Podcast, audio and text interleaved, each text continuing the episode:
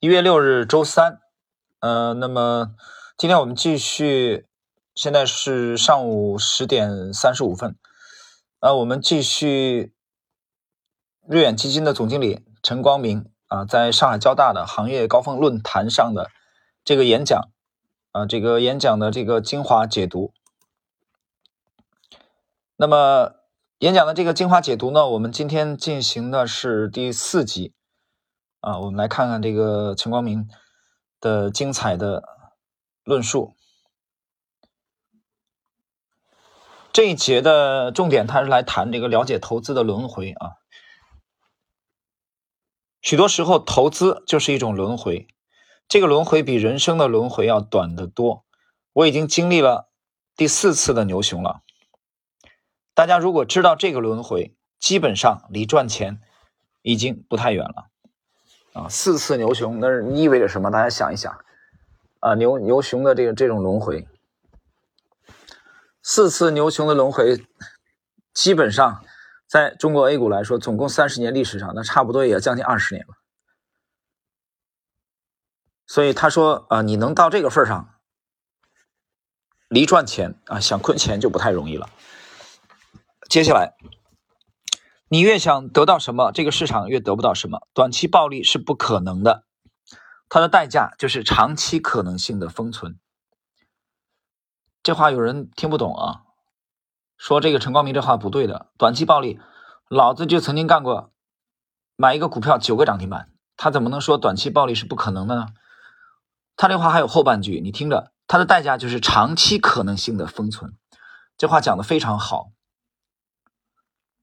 我们听完整个的这段话啊，有一句话叫“一年一倍者众多，但是五年一倍者寥寥”。什么意思呢？一年能赚一倍的人啊，大把。蒙上一个牛股，七个涨停板就是一倍。但是有没有持续性的？你第二年让他孩子还再来给你来七个涨停板，你看他还有本事吗？他搞不了了。为什么？没有可持续性，他没有体系，那是蒙的，撞大运撞上的。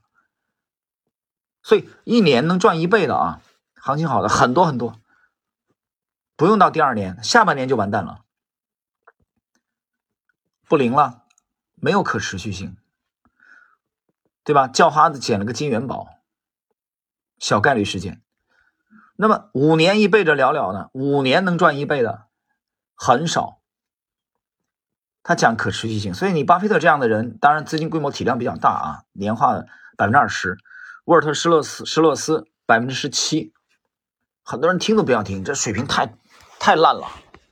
他们玩的是什么复利滚雪球？他每一年都有这样的收益率百分之十七百分之二十，这么滚下来十年二十年，那是一个非常惊人的数字。但是老百姓不要听这种东西的，散户不要听这种，散户要快的快，一定要快。陈光明今天讲了，暴利是不可能的。如果你想追求暴利，可以，你偶尔会有暴利。这一把暴利结束以后，你后你的代价就是后边的再赚大钱的可能性被封闭掉了。听明白了吗？这是高手的观点。我们接下来，对于投资者最美好的时光是熊市，而不是牛市。牛市都是拿来害人的，熊市是未来啊回报投资者的。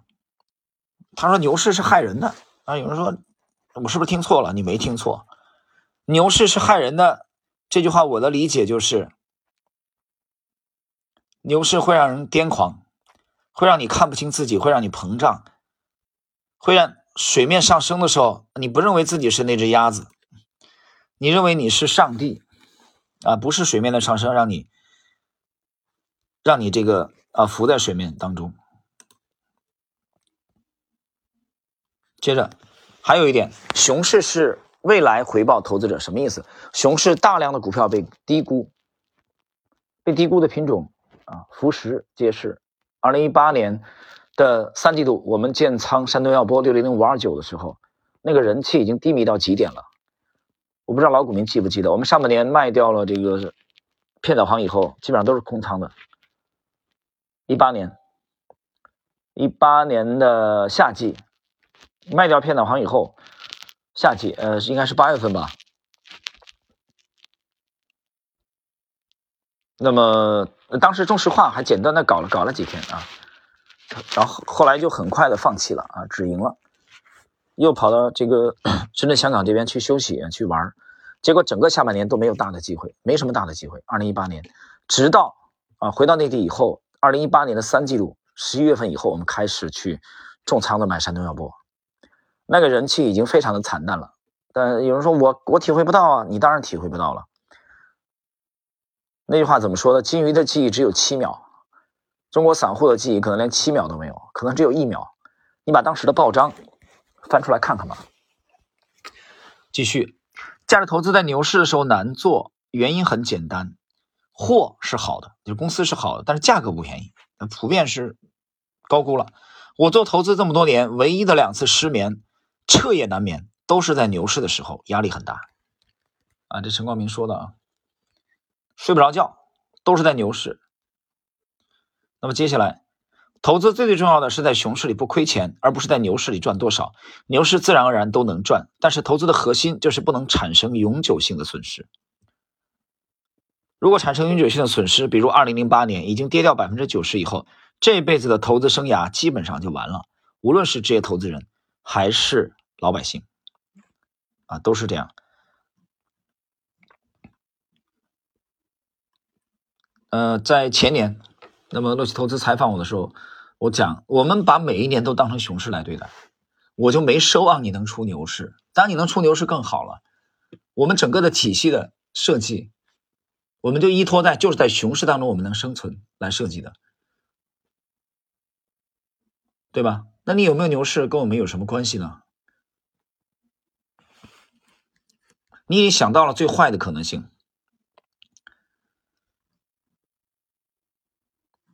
好，我们接下来看，接下来是谈这个，呃，预测未来的问题啊。预测错误是一件很正常的事情，虽然大家都希望对未来有明确的预测，但是超越了人类的能力，未来是不确定的。做投资这么多年，我的感觉依然是八个字：战战兢兢，如履薄冰。啊，这话怎么听着像曾国藩讲的啊？曾国藩就这种风格，非常非常谨慎。动不动就写家书啊，指点他的九弟曾国荃，让他不要太狂妄。那陈光明这样说出来这八个字，我觉得跟曾国藩太像了。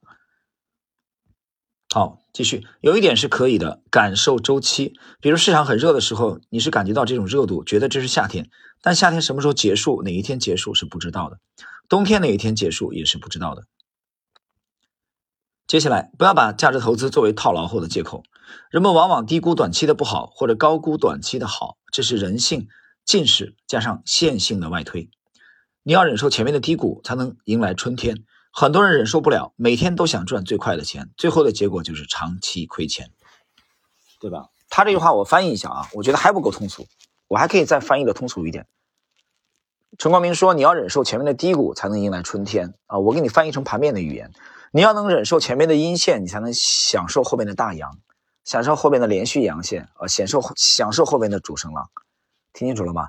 散户的特点就是他不喜欢阴线，他不没有人喜欢阴线啊，他不能容忍阴线的出现，啊，最好我的股票纯阳，没有一根阴线，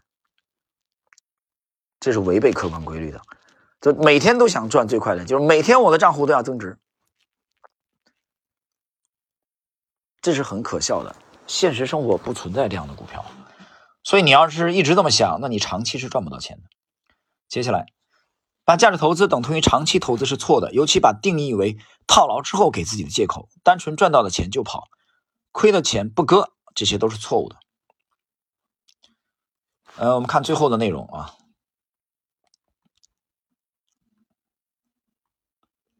为什么捂不住股票啊？这个是很有针对性的。第一，你根本不知道公司值多少钱；第二，你老是过度自信，预测市场今天涨停，明天就要跌，这还是预测短期的吗？接下来，绝对不要去频繁做交易。最后这段非常经典啊，是它整个的精华中的精华，大家认真一点听，耐心听。绝对不要去频繁做交易，投资明明可以做成正和的游戏啊，大部分人还是负和的，原因很简单，高买低卖加上频繁交易。然后不要觉得好公司很贵，没有跌过。时间是好公司的朋友，是平庸公司的敌人。长期收益的驱动力是盈利的增长，而不在于估值的变化，讲的非常好啊。估值，很多人把估值放在第一位，我没说估值不重要，但是你记住，对高阿尔法公司而言，高过高的估值是可以通过时间来消化的。真正影响它的股价的潜力的是这个公司长期收益的这个驱动力。这点我在这个在喜马当中的这个有一个半不红的终极听单里边有一集啊，是 A 股主力密码系列第十集讲基本分析的时候，我那里强调了，我把他这句话陈光明这句话翻译成了巴菲特的语言，我们直接用量化的指标来讲，大家可以去参考下那一集。那那一集是一一年以来我。第一次公开的去讲基本分析的内容，去听听吧。今天哦，有一位这个听友啊，是在四川啊，在在重庆，他也是做财务的。他跟我讲，他说我听以前，我想着我把这一集放到最后才听第十集。他说本身我搞财务的嘛，那你这样你还能讲出什么来？财务分析的，对不对？你不就财报那那些那些数据吗？所以他一开始没有重视这一集，但是等他听了以后，他他今天跟我讲。他是跟我想的完全不一样，套路是不一样的。好，接下来这个讲市场和聪明人，跟一群能力不怎么样的人打交道，你犯错误的概率比想象的大；跟一群品德过关的能力超群的人去打交道，啊，就是股价稍微贵一点，但随着时间的推移，公司会超越你的预期。他这段话啊，其实契合了我刚才那个解释。我刚才解释了，估值高的公司可以通过时间来消化。它成长性是它真正的股价向上的驱动力。接下来，这个行业啊，就资管行业缺的是笨人，不是缺聪明人。当然，这个笨是打引号的，不是真的智商很低，是大智若愚的愚，而不是傻瓜的那个笨。大智若愚。接下来，很多特别聪明的人往往会成为这个市场的牺牲品，在这个行业就是胜者为王，剩余的剩，剩下来的剩。尤其做价值投资，就两个要求：第一个不亏钱，第二个活得长。解释一下活得长啊，第一个你寿命得长，对吧？你整天酗酒熬夜啊，滥交，很快就挂掉了，你还怎么长期投资啊？这第一你得活得长，我认为这个活得长，第一个是你自然寿命你得啊尽量的长寿。看沃尔特施洛斯这帮人，看这两个老头巴芒这两个老头活得多带劲啊！你只有首先活得长，你才有可能你的投资生涯比较长，对吧？但第一个是不亏钱，你总亏钱你也活不长，因为你情绪崩溃了嘛。接下来看今天的最后的内容，太关注市场的人都是跟随主流，因为跟主流的心理包袱是最小的，但心理包袱小，财富损失就大。这话很辩证啊，你心理包袱小，财富损失就大，很有意思。这里边牵扯到一个顺市场啊，要不要顺市场的问题。当然，这点内容我觉得可以参照一下之前我解读冯柳的那啊那那几集的内容。来看最后，投资做得好都是反人性的，但投资者大都是顺着人性，要让自己开心。你要想在这个市场上开心，你就要付点学费啊。那么以上呢，是我们结束这个陈光明的这个演讲的精华的解读啊。他说，投资做得好都是反人性，反人性的。散户只喜欢顺着人性，反人性的散户很少。真能做到反人性的话，你已经不是散户了。大家体会体会这句话。好了，时间关系，我们今天的这个啊这集的这个陈光明演讲精华解读的内容就到这里。